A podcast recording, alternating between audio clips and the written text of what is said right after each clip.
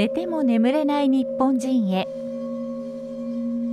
この番組は眠りをキーワードに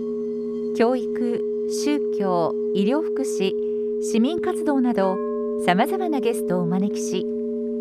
より豊かな人生地域社会のための情報発信を行う番組です。この番組は充実した日々は良質な睡眠から快眠安眠介護のためのジェルトロン株式会社パシフィックウェーブの提供でお送りします。ジェルトロンをご存知ですか？水の浮力をコンセプトに宇宙船内用衝撃干渉剤の研究開発から生まれた単純立体構造ジェルを2層一体成形の立体格子型グミ状ジェルへと進化させたのがジェルトロンです。どんな人でも安心して使用できアルファ波が出るような快適な睡眠環境を簡単に作り出すことができるクッション材それがジェルトロンです。ジェルトロンのお求めはパシフィックウェーブまで。改めましてこんばんは。この番組のパーソナリティ藤本香里です。この番組では毎回教育、宗教、医療福祉、市民活動などのテーマでゲストをお招きしています。さあ今週のゲストは関西花の寺金剛院ご住職おなじみ松尾義空さんです。義空さんよろしくお願いいたします。よろしくお願いいたします。さて金剛院のあたり雪の具合はいかがでしょうか？雪すごいですよ。そう山陰なので全然雪が溶けなくて、はい。えー、はい、今日出る時も車が1台立ち往生してて、はい、それをあのレスキューしてからここへ来ましたでも確かにあの雪で動かなくなった車とか、はい。はい、あの皆さん誰か助けてくれますよね。えー、やっぱりあの助け合いの精神っていいなって改めて思ったりするんですけど。ね、はい、今年は本当に雪が多い年になりましたけれども、あの改めてこうやって外の空気が寒かったりとか、はい、手足が冷えてくると感じるのは、私たちのこの命っていうのはすごく環境であったりとか、うん、あと自分自身の内側ともつながってはいるんですけれども、うん、いろいろなものに左右されやすいなと感じてくるんですよね。例えばこの冬の間に例えばうつの方が多いとか、えーはい、で春になるとこう少し和らいでくるっていうようなこともあると思うんですが。うつの場合季節性っていうことがねよく言え、ま、言われますけどもやはりその人間の中にこう、ね、眠りっていうのはこの日周的なリズムっていうか昼と夜じゃないですか、はい、それとは別に多分その春夏秋冬的なリズムもあるんじゃないかなと思うんですよね。多分それはどっか人間の体に備わってるんじゃないかなと農業されてる方なんか割とこう春とか夏はガンガン働いて、はい、冬は結構のんびりされてたりとかそういうのを見るとなんかいいなって思うんですけどやっぱりその季節的なリズムっていうのも私たちの体の中に多分あるんじゃないかなって思いますね。なんか自然のリズムに沿ってこう、うん、生きていけるっていうのは、えー、もちろんやっぱり自然の自然に左右されるところもあると思うんですけれども、はいはい、人間として本当に理にかなってるかなと思います、ね、やっぱりそういうものを遮断してしまうっていうのが今の文明の一つの姿なので、はい、まあ、それにまあ恩恵を受けている部分もあると思うんですけども。うそういうことに気づいてみるってことはすごく大事じゃないかなと思いますね。そうですね、うん、なんかもう春が待ち遠しいなと思うんですけれどもちょうどこれから3月4月と入ってきますと、まあ、出会いだったり別れの季節になってきますよね。はい、そうですね。まあ、そんな中でやはり人の生き死に、はい、それによる別れというのも、うん、あのギクさんはいつも立ち会っていらっしゃると思うんですけれども、はい、あの私も最近この余命というものを宣告されたっていう方の人生に触れることがありまして。大変あの田中さんとの時間を思い出すんですけれども、はいはい、何かギクさんも記憶に残っていらっしゃることありますか？それやっぱり田中さんが残された命を自覚してでもそこに一生懸命生きられたっていうことですよね、はい、そのことがやっぱりとても印象に残ってますね。非常にこう冷静にその治療法を模索しつつなおかつ自分がしたいこと、はい、やるべきことを見定めてあの行動されたっていうことがなかなかそんな風にできないので、はい、うんでも我々はこう漠然と、えー、7080まで生きるんだろうなって思いながら生きてるんですけどでも実際はその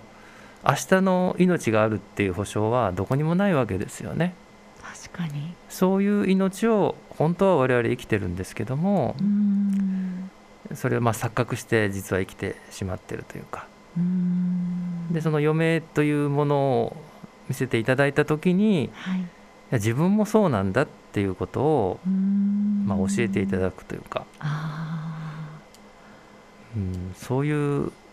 意味が役割があるんじゃないかなと思いますね。そうですね、私たち、まあ、寿命がそれぞれあるっていうのは頭では分かっていても、えーはい、何か自分は本当におっしゃるように70、80まで生きられるような前提で毎日を過ごしていますもんね。えーはいはい、そうした意味でも私も田中さんと過ごした時間っていうのは、うん、最初は何かこうできることはないかなと思っていつも会いに行くんですけれども、えーえー、結局何もできない。うん逆に本当に教えていただくことが多くて。まあ、今までお会いされてた方が普通に接しておられるということもやっぱりとても大事なんじゃないかなって思うんですよね。やっぱり日常があるっていうことが本当に素晴らしいというか特別なことが素晴らしいんではなくて、はい、なかなか我々そういうふうには思えないことが多いんですけど、はい、でも多分振り返ったらその日常朝起きて家族と挨拶おはようって言ったりとか、はい、ご飯を食べてこれおいしいねって言ったりとか外の景色を見たりとかそういうことが本当にこう大事に思えるんじゃないかなってもし自分が死ぬという瞬間を迎えた時にですね、はい、その自分がどんだけそのお金を稼いだとか有名になったとかいうことよりもそういうことが本当に大事なんじゃないかなって思いますね。そうですね。共に過ごした時間っていうのは何か特別なものっていうよりはその方との普遍的なというか、うん、うん。変わらない日常だったりとか。だから田中さんの収録に伺ってた時も、うん、本当にいつも通りやってで何か伝えたい思いとか何か言葉がけができないかなと思っていた頃もあったんですけれども、えー、ただそこにいるっていうこと、はい、そのことを田中さんご自身が放送の中でもおっしゃってて、うんうん、さんがいつも来てくださってただこう背中に手を当ててじっと時間を共に過ごしてくださる、うん、自分が話すことに耳を傾けてくださるんだっていうお話をされていたのを最近また思い出しまして。寄り添うっていうことをその時おっしゃっていました、はい、今割と寄り添うっていうことを頻繁に聞くんですけど、はい、なかなかそのできない。私もなかなかそれはできないですよね。でもやっぱり相手がそこにおられるということに価値があると思ってそこに自分が一緒にいるということですよね。あの言われたように特別なことをするんではなくてただそういう思いで一緒にいるということが、はい、やっぱり何か相手に目に見えない形で伝わっていくんじゃないかなって。そうですね身近であればあるほど難しいんだろうなっていうのはすごく感じまして、えーはい。はい、例えばご家族であったりとか、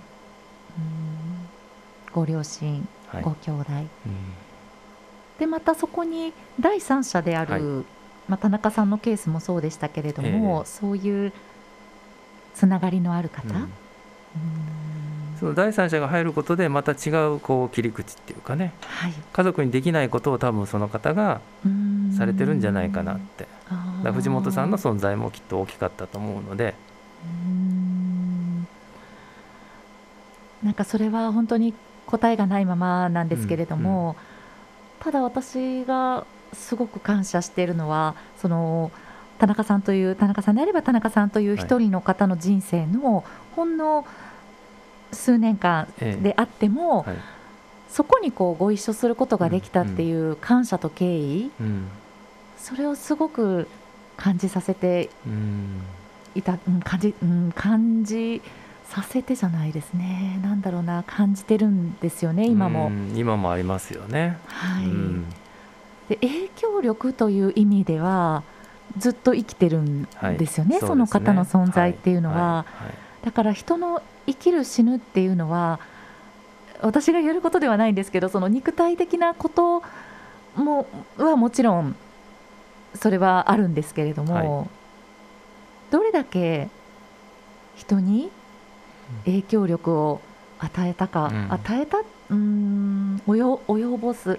そこで共有できたかっていうことなのかなと、えーはい、まとまりませんやっぱり。いえいえいえ。それやっぱ形にならないですよね。結論が出ないというか。でもこういうことに気づいて、はい、じゃあ自分はどうなんだろうとか何ができるんだろうとかこれからどうしたらいいんだろうっていうことを、まあ、考えていくということですよね。これをまあ聞かれている方もやはり何かそういうことを感じていただけたらそれはとても大事なことじゃないかなって。思います。自分自身の命にも限りがあると思って生きることもそうですし、はいうんはい、まあ、そうした方が命に残りの時間ができてしまった方と共に過ごす共に生きるということ、はい、これは本当に、うん、考えさせられますし、うんうん、答えが出ませんね。出ませんね。でもそのことをやはりどっか心の隅にとめとどめて生きていきたいなと思います、はい、私もそう思います今夜はなかなかまとまりませんでしたけれどもいいお話を聞かせていただきました。ゆくさんいつもありがとうございます。こちらこそありがとうございます。